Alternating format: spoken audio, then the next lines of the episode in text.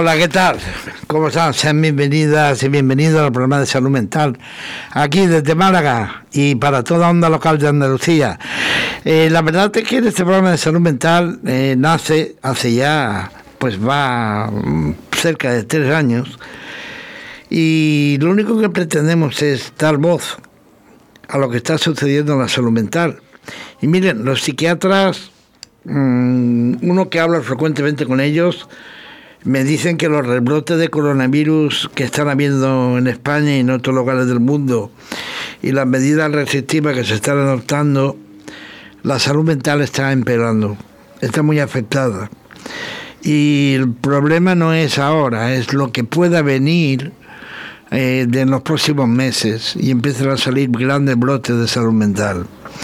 Hay que luchar. Por eso nosotros en este programa intentamos ser la voz de la salud mental, eh, ser la voz del enfermo y buscar lo mejor para el enfermo y sus familiares. Y por ello seguiremos semana tras semana en nuestra particular lucha contra las injusticias.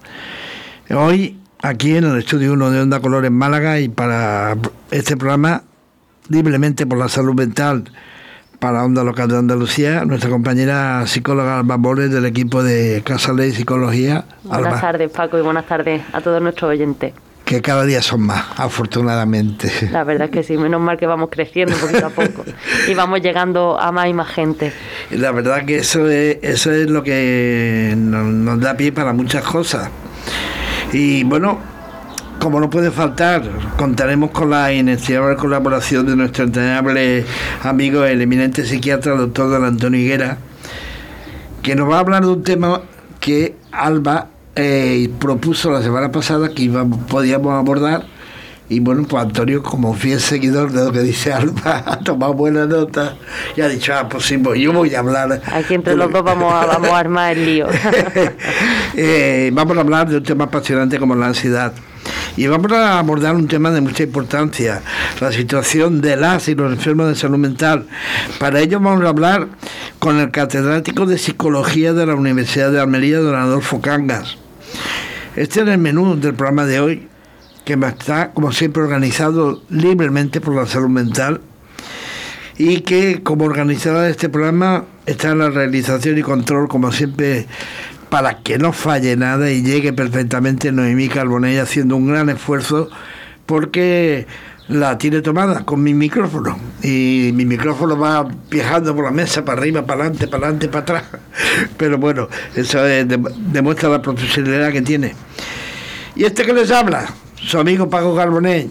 Y al final les contaremos, porque la semana que viene vamos a dar un auténtico bombazo en toda Andalucía con el programa de salud mental. Pero antes quiero decirles que seguimos teniendo una, un sitio donde ustedes nos pueden escribir que es salud mental asociación arroba gmail.com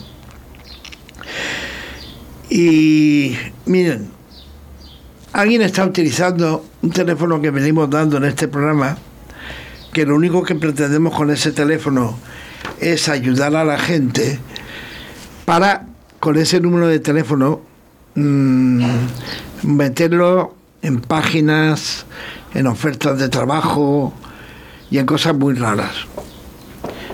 Eh, de momento ese teléfono no va a salir más ni en nuestra página de Libremente por la Salud Mental en Facebook, ni en este programa. Y me reservo los derechos que ya están en manos de la compañía eh, del móvil de ver de dónde vienen esas cosas. Porque si es alguien que lo único que pretende es atacarme, no lo va a conseguir. Se equivoca. Porque me defiende la Constitución, me, me defiende la libertad de expresión y ante eso estos galifantes que intentan, si lo están intentando, les aseguro que no lo van a conseguir.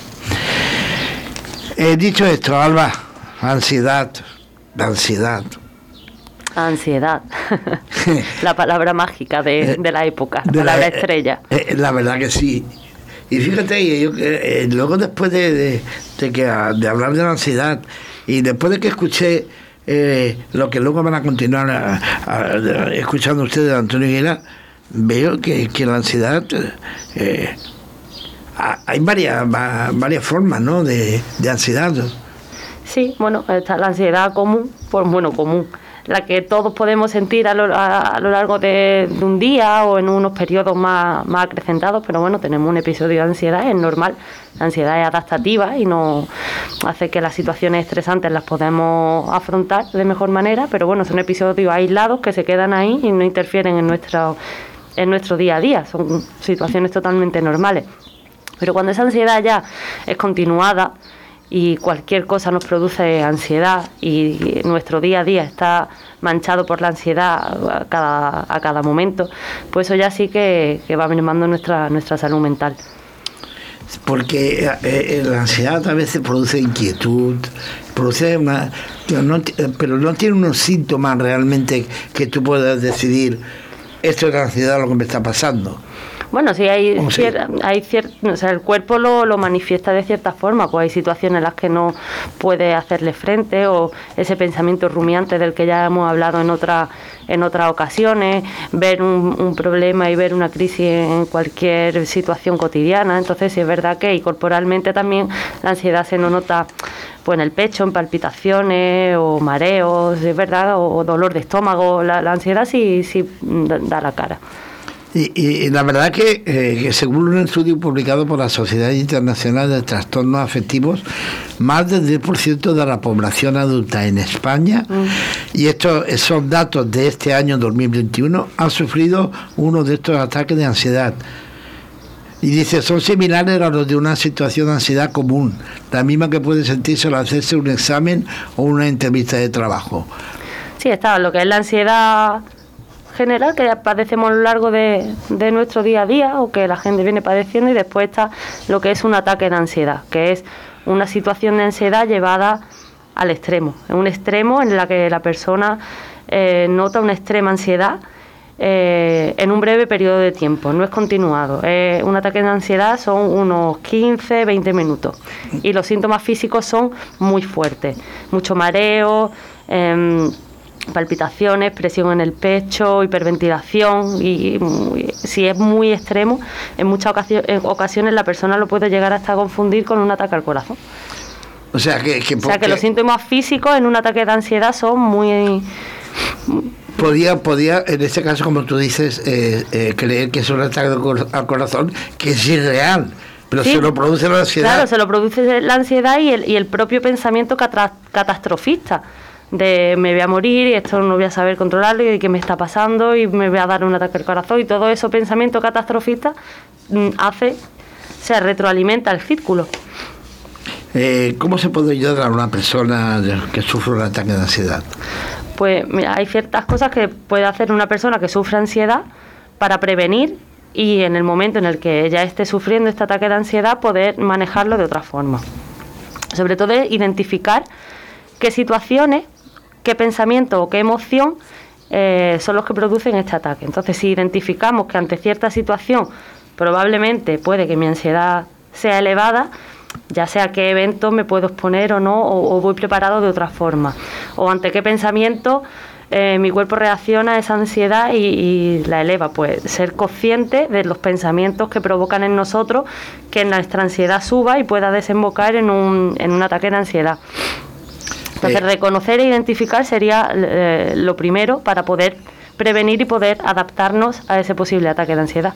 Eh, en un ataque de ansiedad es importante el diálogo entre el que sufre el ataque de ansiedad y alguien que esté cerca de él. Y sobre todo, eh, bueno, si alguien puede ayudar, pero uno mismo consigo mismo también. O sea, saber que en este, durante estos ataques de ansiedad tendemos a retroalimentar con ese lenguaje catastrofista. Pues cambiar el discurso con nosotros mismos, eh, intentar tranquilizarnos, venga, no pasa nada, esto va a pasar, mm, ya te ha pasado en otras ocasiones, al final no pasa nada, no tiene por qué ser un ataque de, al corazón, o sea, cambiar ese diálogo interno hacia un lenguaje más tranquilizador, no tan catastrofista. La verdad que es interesante.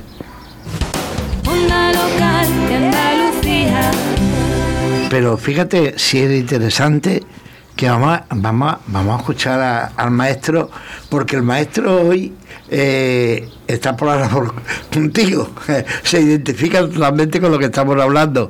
El doctor Antonio Higuera, ¿qué tiene que decirnos? Buenas tardes Paco, un saludo para todos nuestros oyentes y también para el equipo de salud mental en Onda Color. Bueno, como la semana pasada nos avisó Alba Moles que iba a hablar de la ansiedad, bueno, pues yo voy a tratar por mi parte también de, incorporarme a ese tema desde un punto de vista clínico que seguro que nos complementamos. Podemos señalar una frontera mm, sutil que hay entre la ansiedad y el temor es decir, entre la ansiedad y el miedo. Con alguna frecuencia se señalan indistintamente o se aluden indistintamente, pero desde nuestro punto de vista clínico, la ansiedad es un temor a desconocido, es un estado de aprehensión, pero ante algo que no se conoce, ante algo incierto por el contrario, el miedo sí se focaliza sobre un tema concreto. Si yo tengo un estado de tensión porque mañana voy a tener un examen, pues que tengo miedo ante ese examen. Y ese estado de tensión, de alerta, me pone en condiciones, siempre que no sea excesivo, de rendir más, de poner todas mis funciones intelectuales, estoy más lúcido, estoy más despierto, no me duermo. En definitiva, pues estoy ante, reaccionando ante esa prueba. O sea que el temor a pequeñas dosis es útil y nos pone en guardia, pues para salir huyendo, para pelear, para, en definitiva, tanto si el temor es más eh, ante una situación eh, eh, amenazante bajo el punto de vista del rendimiento o pues nos cuesta trabajo o ante un peligro físico como puede ser ser dañado por un animal, etcétera. Eso es el miedo y lo concretamos. Pero las manifestaciones son muy parecidas. Es decir, los síntomas y la sensación que se tiene es bastante parecida, especialmente en el plano físico, porque es una descarga del sistema simpático, del sistema de alerta. La ansiedad, por contra, tiene ese aspecto desconocido, es decir, estoy con las manifestaciones que les voy a señalar, que son de tres tipos, pero, pero no sé bien a qué viene esto y por qué estoy así. Esa sería la cuestión de la ansiedad, el desconocimiento ante qué estoy reaccionando. Las tres eh, grandes grupos de manifestaciones de síntomas son, primero, en el plano oh, psíquico, pues ya hemos dicho que es un estado de aprehensión, de incertidumbre, de espera incierta, de que algo, parece que algo va a pasar, pero no sé qué es y estoy sobrecogido. Se puede expresar de muchas maneras, en los grados más intensos, pues las personas tienen la sensación de muerte inminente, como de que algo va a acabar mal, de que mm, la mente se me va a ir, de que no controlo eh, todo mi, mi, mente, mi mecanismo psíquico, voy a volver loco, todo esas eh, emociones según qué grado de intensidad, desde una simple, eh, bueno, simple, desde un estado de aprehensión, de tensión emocional, hasta la sensación de muerte inmediata. Pues hay todo un arco de emociones. En el segundo grupo de manifestaciones tenemos las que son justamente la, ah, la respuesta hacia esa ah, tensión que, que, tenemos. Es, bueno, lo primero que, que repercute en un estado de tensión es en aumento del tono muscular. Estamos tensos, estamos contraídos, lo contrario a una relajación. Si me dicen una antípoda, un estado absolutamente opuesto a un estado de ansiedad, pues es un estado de relajación. Ese estado de relajación es un estado de relajación psíquica, pero también física, es decir, muscular. Es inconcebible alguien que tenga ansiedad y tenga una relajación muscular. La ansiedad se acompaña siempre de tensión, de aumento del tono muscular. Y eso conlleva, pues, a su vez, pues molestia si ustedes aprietan el puño durante bastante tiempo, verán que tienen que aflojarlo porque les produce dolor. Bueno, pues lo mismo pasa con la ansiedad. Si no se dan cuenta, pero están más contraídos en la nuca, los músculos de la cabeza, que son muy sensibles a la contracción, así con los finitos que son, rodeando todo el cráneo. Y una persona que tiene ese aumento del tono muscular, que está contraído, aunque no lo perciba, pero ha aumentado su tono muscular, pues tiene dolores y con frecuencia pues tiene dolores de cabeza, dolores de nuca, a lo que llamamos nosotros cefalea tensional, es decir, dolor de cabeza por tensión, pero no por tensión arterial, por, tensión nerviosa. Así que ya hemos visto que primero son ese estado emocional de, aprehensión, de, de inquietud, de zozobra y hemos pasado en este segundo grupo de manifestaciones al plano muscular y hay una hipertonía, hay un aumento del tono muscular, de tensión muscular y por lo tanto, pues dolor es más frecuente en la nuca, en la cabeza, como una opresión en la cabeza, pero también en otras partes del cuerpo. Y el tercer grupo de síntomas. Bueno, pues el tercer grupo de síntomas es un despeño de síntomas que van desde poco a mucho, como todo en medicina, en, los que se traduce esa descarga del sistema nervioso autónomo que nos pone en alerta y que a pequeños niveles pues es útil, como ya le he dicho, para afrontar una, mm, una situación de peligro, para salir huyendo, para combatirlo o para estar más lucio, para rendir, pero que cuando no hay motivo, pues un descarga de esas manifestaciones que sostenidas y aumentadas, pues pasan por una cantidad de síntomas que les describo. Pues lo primero, pues sensación de como de ahogo, de opresión en el tórax, por eso las personas tienden a pues a respirar muy rápidamente, eso a su vez produce una calosis respiratoria y más síntomas. Habrán visto ustedes que en las películas o en algún servicio de urgencia, tiene una crisis de ansiedad, le ponen una especie de cartucho de, para que respire su propio aire salado, para que de alguna manera compense esa hiperventilación que yo a decir, ese jadeo, ese aumento de, del aire inspirado y la riqueza de, del mismo. Otra manifestación que aparece, otro síntoma, otro grupo de síntomas en torno al corazón. Sensación de opresión, de palpitaciones, de taquicardia, no, a veces no sensación, sino taquicardia real. En el nivel digestivo, pues frecuente el meteorismo, eh, pues en algunas personas hasta despeños diarreicos, pero muy común una impresión como de pellizco en el estómago, de sobrecogimiento ahí en el epigastrio, en la zona alta del abdomen, que, que muchos lo describen así, mire, tengo una, como un pellizco ahí en el estómago. Se puede dar también, y es frecuente, temblores, sudoración, eh, un síntoma muy frecuente y muy común es el vértigo, una sensación de inestabilidad, bueno, pues esto que lo hemos dicho así en palabras en una retaila, imagínense alguien que está teniendo todas esas cosas, aparte del estado de atención muscular y el estado de temor que hemos dicho incierto, sin saber por qué, con todos esos síntomas, palpitaciones, sensación de ahogo, pellizco gástrico, mareo.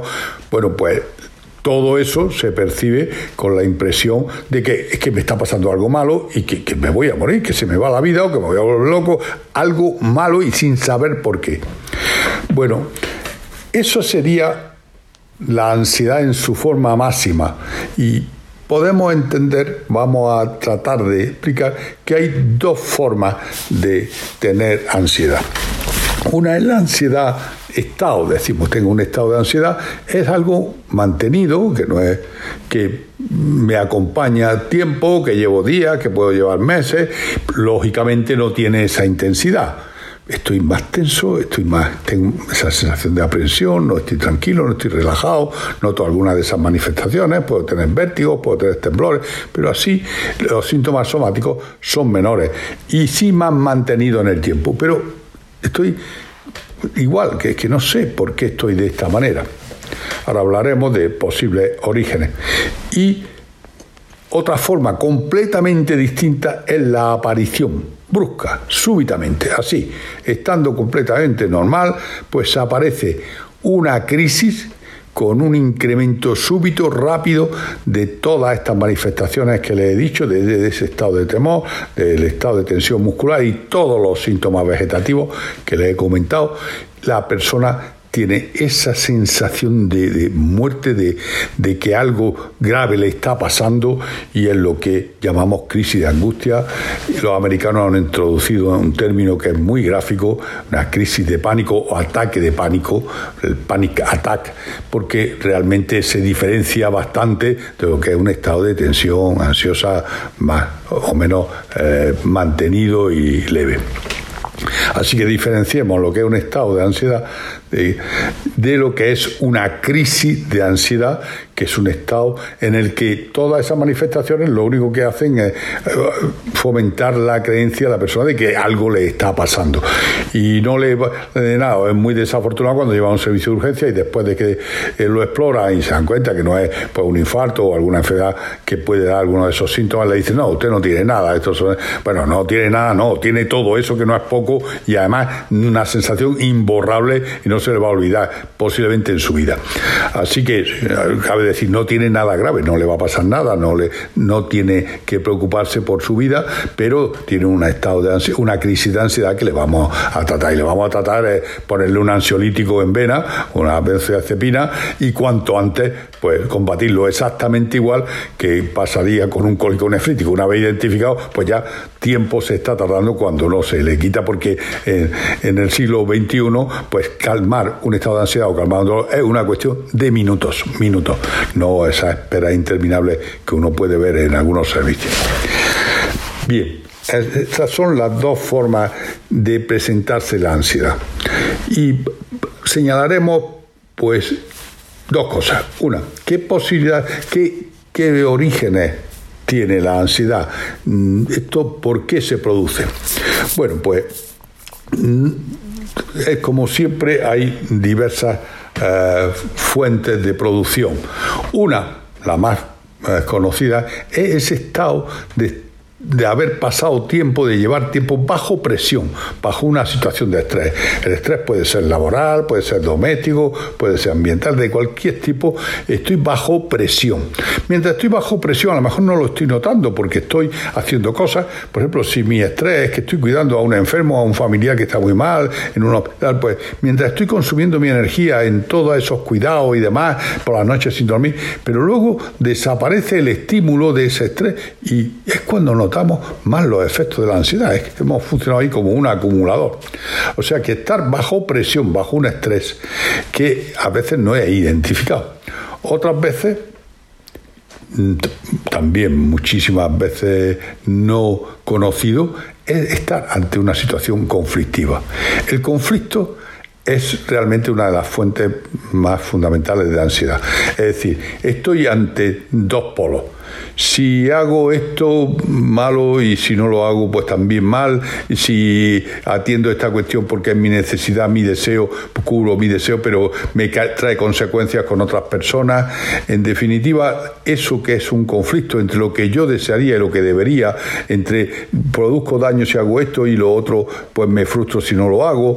En definitiva, estar entre dos cargas de signo contrario, esa situación de conflicto, que no todo el mundo reconoce que está ante ello y que muchas veces en una psicoterapia, al estar hablando y demás, pues uno va empezando a ver que realmente está manteniendo una situación conflictiva, aunque no es consciente plenamente pues de ello.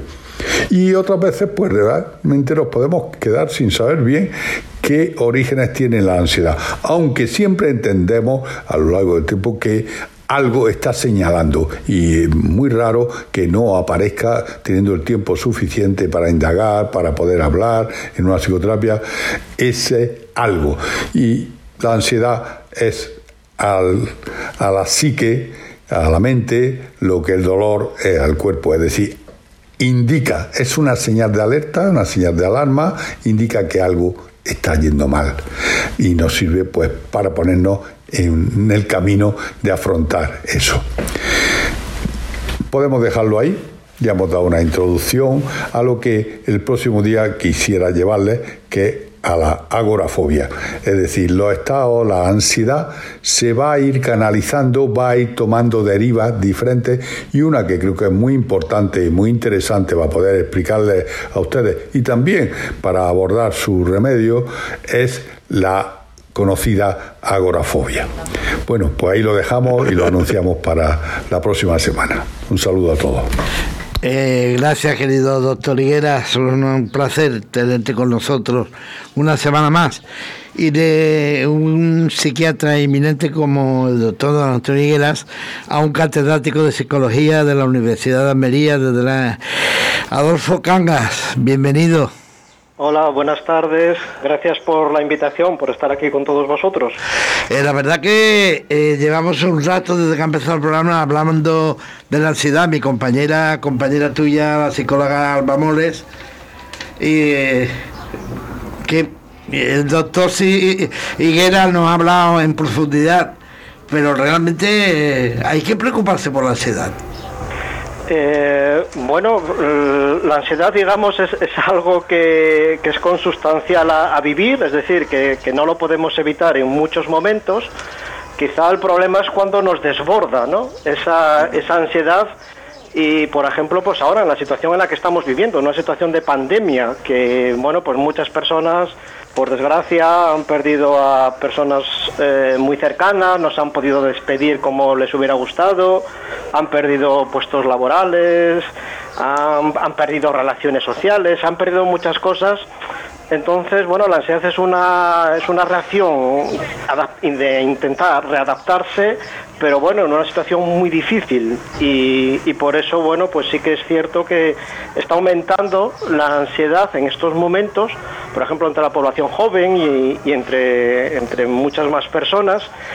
Y, yo lo que sí que aconsejaría pues es que ante, ante estas dificultades pues pedir ayuda, pedir ayuda profesional o, bueno, decir, ¿no? Que, estamos, nos estamos sintiendo mal, como nos estemos sintiendo, pues para intentar aliviar entre, entre todos pues esta situación que bueno pues es dura y es complicada y, bueno pues llevamos ya más de un año de pandemia y, y probablemente aún quede bastante más tiempo por eso, bueno, la ansiedad es algo adaptativo, pero, pero es algo que, también necesitamos ayuda, ¿no? Para poder sobrellevarla. Eh, voy, lo tenemos a Adolfo Cangas porque, bueno, pues eh, ha concluido eh, un espacio de radio, ha llegado a los 20 capítulos emitidos este año. Una experiencia que se puso en marcha en el año 2020 desde la radio de la Universidad de Almería donde un grupo de personas con experiencia en primera persona en salud mental, estudiantes, voluntarios y profesionales llevan a cabo un taller de radio y podcast y preparan diversos programas sobre temas de interés o actualidad en salud mental. Eh, ¿Cómo se le ocurre esa idea? Eh, el doctor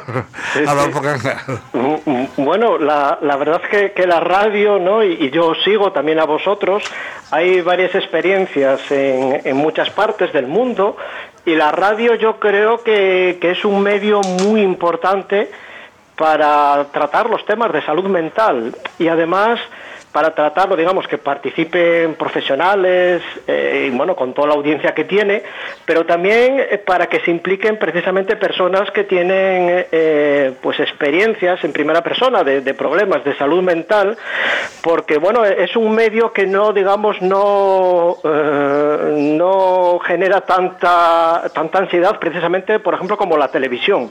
Exponerse en la televisión pues para muchas personas eso puede ser más difícil. Pero la radio, bueno, es más, más sencillo y, transmitimos un mensaje por el medio principal, que es la voz. Entonces yo creo que es un medio para dar voz a, muchas personas que quizá pues no tienen la oportunidad eh, o no es fácil para ellas y para hablar también de temas que, muchas veces no, se hablan generalmente en los programas y después que técnicamente pues es bastante sencillo hoy en día con, todos los medios ¿no? que, existen. Hacer un programa de radio, pues bueno, no, es tan difícil, incluso uno se puede hacer sus propios podcasts y publicarlos en, una web. Eh, y digamos, bueno, pues eso facilita que, que, sea un medio por un lado atractivo, por otro lado sencillo y por otro lado con un impacto y, una experiencia pues, pues muy bonita, ¿no? Y por eso nosotros ya desde, desde hace dos años, en un programa que llamamos Incluyete, que es un programa donde participan siempre usuarios de salud mental con estudiantes y personas voluntarias, pues el, taller de radio lo hacemos desde la Universidad de Almería y la universidad tiene una radio, pues bueno, nos pareció que, también podríamos utilizar la radio, como estamos utilizando pues, las aulas o estamos utilizando eh, pues el pabellón de deportes y otras instalaciones de la universidad, bueno, pues, pues utilizar también la, radio como medio de comunicación, crear ahí también nuestro propio espacio. A la universidad, a la, directora de, la radio, Esther Benavides, le pareció buena idea y ahí fue como surgió el programa, el taller, que bueno, pues ha tenido mucho éxito y ahora hemos finalizado la segunda temporada porque vamos un poco con el calendario de la universidad, es decir, ahora también cogemos vacaciones un poco, pero a la vuelta, cuando vuelvan los estudiantes, pues volveremos de nuevo con la tercera edición y, es una experiencia que, bueno, todos los que participan realmente se lo están pasando muy bien. Es una oportunidad para hablar de temas, ya digo que, que muchas veces pues eh, a lo mejor no es fácil tratarlo, lo podemos hacer además en, en grupo, o sea, todos juntos y, y es un medio yo creo que, idóneo ¿no? para, el campo de la salud mental. Por eh, eso, por eso de ahí surgió la idea básicamente. Eh, la verdad eh, que le tengo que decir el doctor Adolfo Cangas que he tenido la, la suerte de que Cristina me pasara varios programas y lo he escuchado atentamente y me he quedado maravillado porque he visto para mí que estoy acostumbrando a esto, eh, pues he visto que son clases colectivas entre usuarios de salud mental, estudiantes y personas interesadas en adquirir conocimientos en temas atractivos que tengan que ver con el empleo, el bienestar, el desarrollo personal. La verdad que es que me quedaba maravillado cuando, cuando lo he escuchado. Y por cierto, eh, ¿cuántos alumnos de salud mental Mm, participa o han participado este año en estos programas? Pues en, el programa de radio exactamente éramos este año un equipo de 12 personas eh, de salud mental eh, identificados como tal, pero que tampoco digamos para entrar en el taller pedimos ninguna ningún diagnóstico ni nada. Sabemos que son de salud mental, pero pero no les preguntamos ni por el diagnóstico ni y, no es un, digamos, no es un requisito para participar en el programa. Pues eh, cinco personas sí que venían de dispositivos clínicos, el resto pues eran colaboradores que no quiere decir que no tengan problemas de salud mental, vamos, cualquier persona puede tener un problema de salud mental y, no estar diagnosticado pero, pero eso no significa que, uno no, sea igual que otra persona que, sí que está identificada como una persona con problemas de salud mental. Entonces, bueno, e, este año éramos eh, eh, este equipo, el año pasado era equivalente también. La diferencia que este año, pues, eh, bueno, fue todo online porque no podíamos ir físicamente por el tema de la pandemia. Entonces lo hacíamos todo a través de, de videollamada, de Zoom. El año pasado sí lo hacíamos presencialmente en los estudios de, la radio y bueno, para el año que viene pues esperamos volver volver y, poder emitirlo, vamos a hacer el programa directamente en, la radio y emitirlo desde allí. Eh, después de, estos dos años de, experiencia con este programa de radio, eh, ¿se podría implantar estos seminarios fuera del ámbito de la universidad? Pues eh, bueno, yo, yo creo que sí, y de hecho es un poco lo que nosotros estamos intentando. O sea, que aunque sea una experiencia que ha partido de la universidad, pues está abierta a cualquier persona, provenga de donde provenga.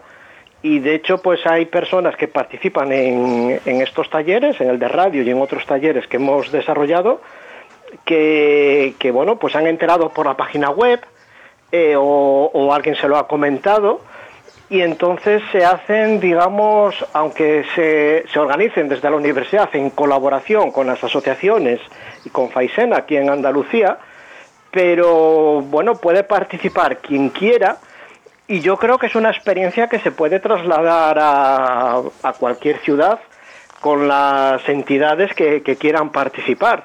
O sea, que no, no necesariamente tiene que ser desde la universidad.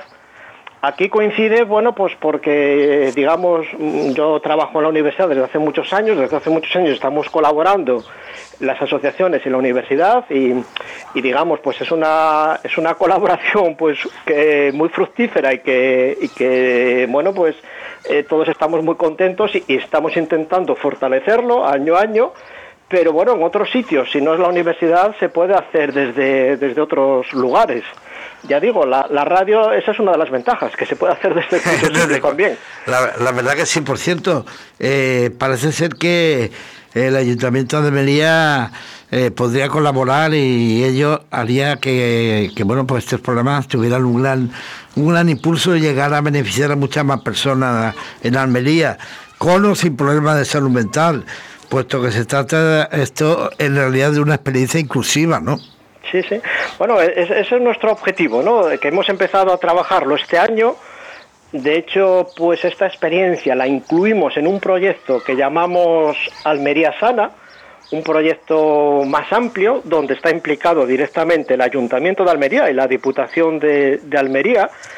Y, y, ese es uno de los objetivos, pues, pues es precisamente ese, que, que cualquier ciudadano eh, respaldado por la institución que es el ayuntamiento y que es la diputación, que es la universidad, pues pueda colaborar en el programa y yo creo que eso es lo más inclusivo que hay. Eh, o sea, que cualquier persona, provenga de donde provenga, eh, se entere por donde se entere y, digamos, pues con las ayudas de, de, todas las administraciones, pues fomentemos que existen estos programas, que cualquiera puede participar y demás, pues yo creo que eso, eso es un beneficio para todos, ¿no? Para, evidentemente, en primer lugar, para los ciudadanos de Almería, eh, pero también incluso para las instituciones, porque bueno, hay que llegar a muchas personas que ya digo, a lo mejor no están identificadas. Los problemas de salud mental a lo mejor no han ido a, al psicólogo o al psiquiatra, pero no quiere decir que, que no tengan problemas de salud mental o incluso si podemos llegar a esas personas que aún no han contactado con, con los dispositivos clínicos, eso está demostrado que es la, medida más efectiva para que puedan eh, mejorar y, a lo mejor solucionar el problema sin tener que ir finalmente a, los dispositivos clínicos. Por eso, e, e, ese, es nuestro objetivo y es un poco en lo que queremos trabajar y de hecho estamos trabajando en estos momentos. Eh, desde la propia Universidad de Almería, eh, no sé si se tienen previsto cursos propios o máster relacionados con la salud mental en un futuro cercano, a la vuelta de las vacaciones. Sí, bueno, ahora mismo estamos trabajando con, un curso de formación que sería la segunda edición, eh, que es del enfoque del diálogo abierto. Este es un enfoque que ha surgido en Finlandia para trabajar la, la psicosis precisamente, que en estos momentos está teniendo los mejores resultados eh, a nivel internacional en cuanto al, al pronóstico del, de los casos de esquizofrenia, evaluados ya con, varios estudios longitudinales de, de, varios años de evolución en Finlandia, en Inglaterra, en fin, en, en varios sitios. Aquí en España aún eh, está llegando ese enfoque en estos momentos, pero este año hemos puesto en marcha lo que fue, yo creo que el primer curso, el primer curso impartido desde una universidad como fue la de Almería, de iniciación al enfoque de diálogo abierto en el tratamiento de la psicosis. Han participado 60 profesionales y la experiencia yo creo que fue muy interesante.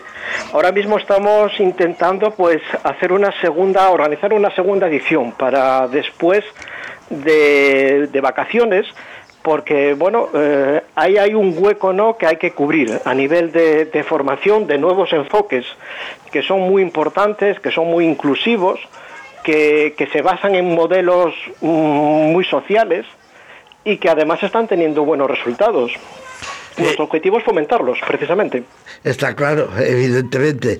Eh, cuando a, a alguien eh con, un trabajo tan, tan maravilloso como el que, el que tiene usted, eh, recibe tantas distinciones y premios en el campo de la salud mental y la, discapacidad, ¿qué siente? ¿Se siente que, el trabajo que, ha hecho ha merecido la pena? Sí, bueno, hombre, los premios, la verdad, para, mí lo más importante, lo, lo, más bonito, yo es que en todo lo, en todo lo que hago intento participar para ser uno más. De hecho, pues en, los diferentes talleres yo me implico como, un alumno más porque lo vivo, porque creo que, esa es la manera de, ver la utilidad de, estas experiencias. Y esos momentos que vives con muchas personas, eh, usuarios de salud mental, profesionales, voluntarios, estudiantes, para mí eso es lo más importante, ver que es posible mejorar la vida de, muchas personas y, vivirlo, pues digamos, no, no desde un despacho, sino pues, pues en el día a día, hablando con todo el mundo, ¿no? Eh, eso para mí es lo más bonito. Después, bueno, pues es cierto que está teniendo repercusión este trabajo y bueno, pues hemos tenido la suerte que nos lo han reconocido, pues eh, diferentes entidades, desde desde FEACES Andalucía, Salud Mental, el propio Hospital eh, Torre Cárdenas de Almería, en fin, varias instituciones. Y bueno, e, eso yo creo que también es importante sobre todo para la difusión que le da después al, programa. Pero vamos, lo, más bonito de todo yo creo que no son los premios, sino pues que cada vez más personas se están uniendo, que cada vez hay más personas implicadas y sobre todo que, ves que es útil para, para muchas personas. Eso para mí por lo menos es un poco lo más reconfortante y lo que me motiva, ¿no? Y ver que, bueno, pues que, las personas que están detrás de este programa, pues a lo mejor empezamos cuatro o cinco, hace tres, cuatro años, y ahora ya hablamos de 20, 30 personas tranquilamente como muy implicadas directamente. Eso, eso es lo que suele pasar y no va a pasar a nosotros. No sé si mi compañera psicóloga quiere comentar algo. Sí, buenas tardes, Adolfo. Hola, buenas. Pues mira, me, te quería comentar para, para ti en el programa de radio cuál es uno de los mayores tabúes en, en, referencia a, salud mental y a problemas de salud mental. Pues nosotros aquí hemos hablado más de una vez del, tema del suicidio, que es algo a, lo que se le, se le tiene mucho miedo a hablar de ello y como no hay mucha visibilidad, no se puede prevenir. ¿Cuál, ¿Cuál sería para ti, bajo tu opinión, algún gran tabú en, salud mental? Sí.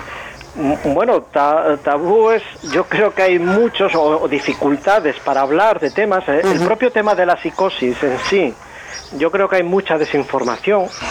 Eh, y, digamos, la información que hay pues no es del todo correcta, pues va aún, por desgracia, muy asociado al tema de la violencia y a, y a muchos otros eh, otras creencias estigmatizantes y creo que hablar de esos temas mm, es muy importante ¿no? Y, es incluso muy desconocido yo diría hasta para los propios profesionales que eso es un poco lo que más llama la atención.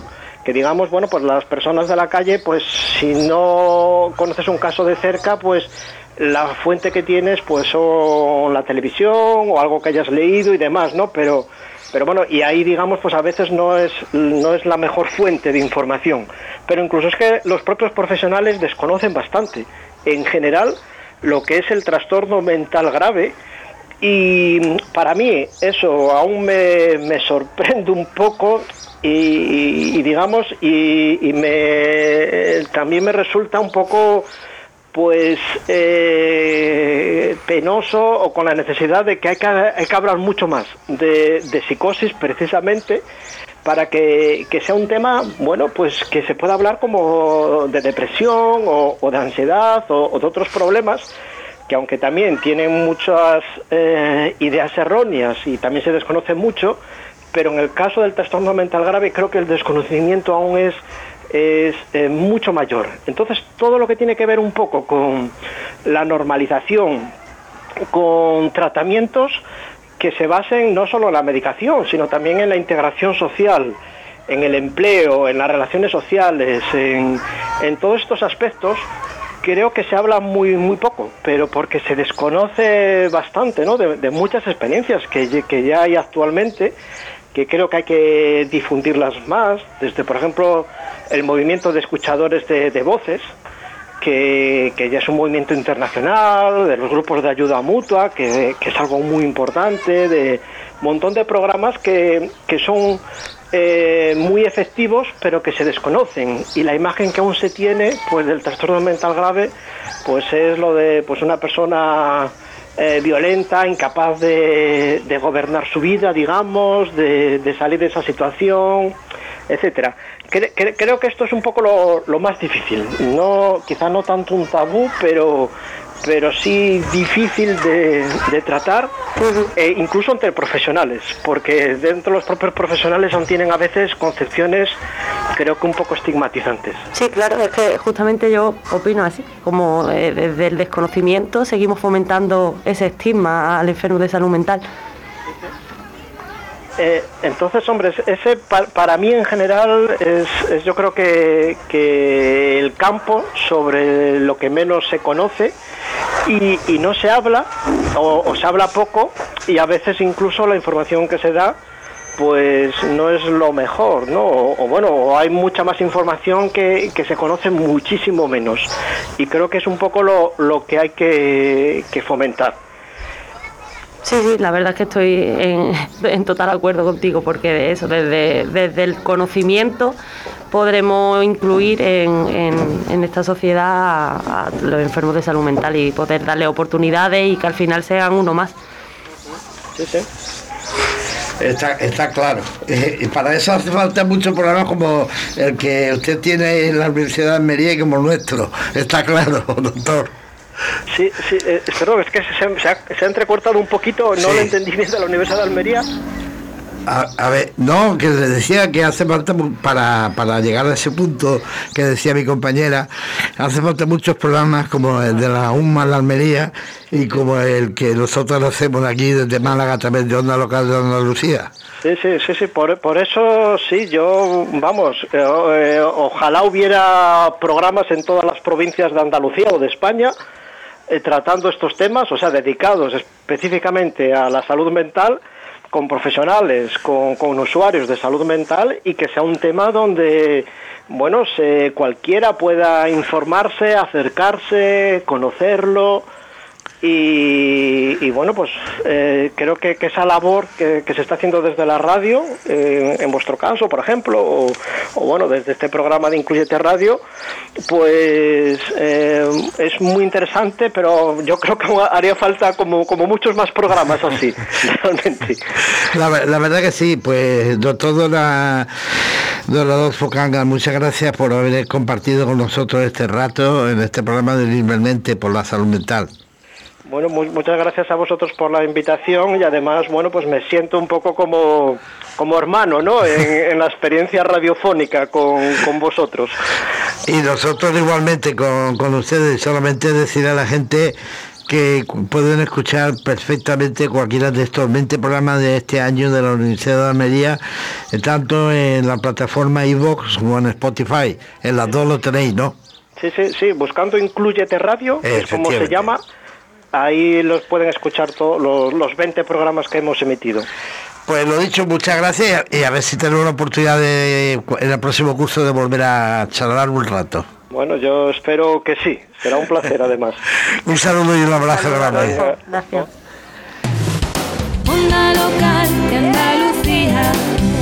Eh, la verdad que eh, me he quedado con muchas cosas en el tintero porque estoy viendo aquí que en, un programa íntegro, eh, mm, ¿cómo no? hablaron sobre la utilidad de Mindfulness. que, nos, que nos gusta en este programa este Mindfulness, nos encanta. Sí, sí, la verdad es curioso. Es que es una herramienta súper completa, la verdad que lo podemos aplicar a un montón de de problemas de salud mental. y la verdad que es algo maravilloso, ¿no? Eh, es algo que por la primera vez que lo escuché me quedé como un poco, ¿te acuerdas? Sí, sí, esto que y ahora, y ahora estoy viendo que tanto por parte de doctor Higuera eh, esa palabra sale y ahora, bueno, eh, le estoy leyendo aquí que en un programa eh, hablaron concretamente sobre la, utilidad de Milfurnes. Sí, Increíble, ¿eh?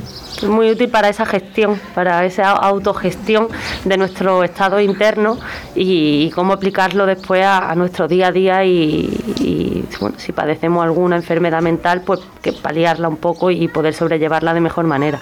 Eh, eh, por cierto, eh, se habla mucho de que hace falta muchos psicólogos en, los colegios. ¿Qué, qué pasa? con tantos profesionales como veis, y tantos como hay en el paro, no es el caso tuyo, compañera, pero... No, pero que psicólogos hay muchos, somos muchos profesionales de, de la psicología, hace falta mucho profesional de la psicología, pero es cierto que no, que no nos reservan las plazas necesarias, creo yo.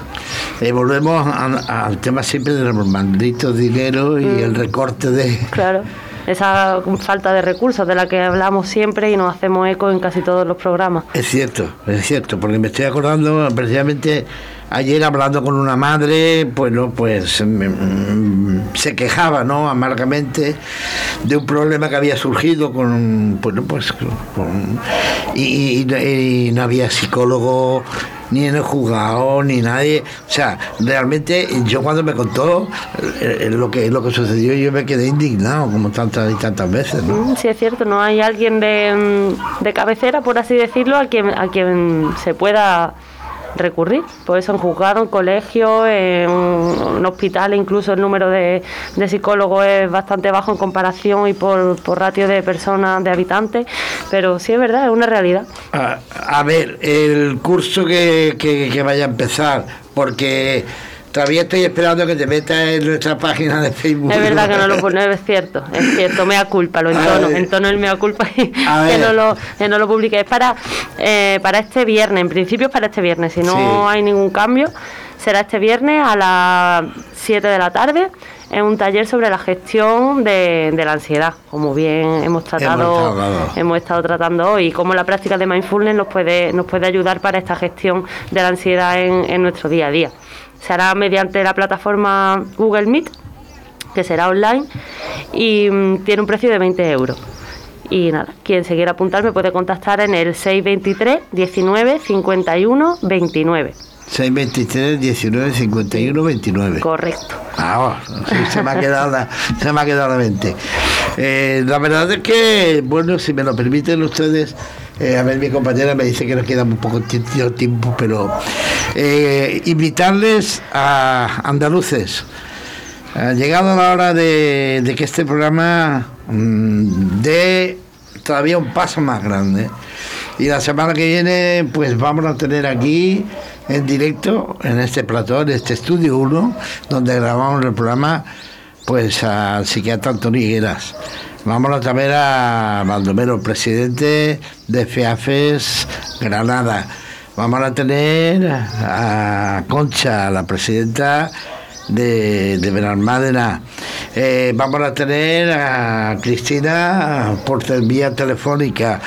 Bueno, bueno, vamos a tener un pedazo de programa Qué ambientado eh, vamos a estar aquí. ¿eh? No, ambientazo. No vamos a levantar, no vamos a levantar polémica, ¿no? Eh, por cierto, antes que se me termine el programa, Noelia, sabemos que ya está el médico, de verdad te echamos de menos. A ver si, si tenemos la suerte de que la próxima semana puede estar o participar a través de GC con nosotros.